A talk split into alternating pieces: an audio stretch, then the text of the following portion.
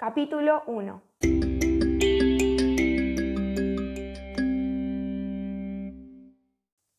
Mariano tiene 91 años, es jubilado y vive solo desde que su mujer y su hija fallecieron hace 10 años.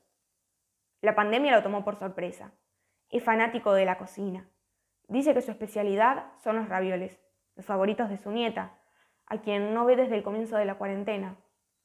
Aprendió a cocinar cuando iba a trabajar al bar de su abuelo, el más conocido de la zona. Mariano no ha salido a la calle desde que se decretó la cuarentena obligatoria y extraña mucho leer sus diarios y novelas al sol, en la puerta de casa.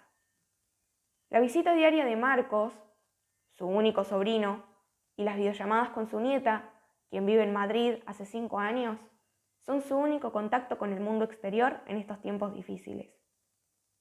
Aunque desde hace más de un mes, su mayor preocupación es su fractura en el pie derecho.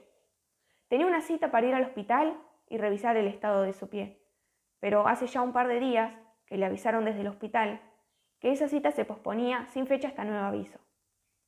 Muchas consultas médicas se han cancelado por la emergencia sanitaria. Al aislamiento provocado por el coronavirus se une, además, la incertidumbre de la evolución de su fractura. Hay días que el dolor es fuerte Mariano pide un paracetamol para calmar el malestar y apenas puede dar un par de pasos seguidos. Su sobrino no sabe qué hacer. Aguantar como sea, aunque pierda la movilidad, o llevar a Mariano al médico y exponerlo al virus. Durante el confinamiento pasa su tiempo cocinando, arreglando la casa y coloreando mandalas para distraerse. No se ha perdido ni un solo día a los aplausos de las nueve de la noche a los trabajadores sanitarios. Y aunque lleva bien la situación, desea que todo acabe lo antes posible para poder celebrar sus últimos años de vida con sus seres más queridos.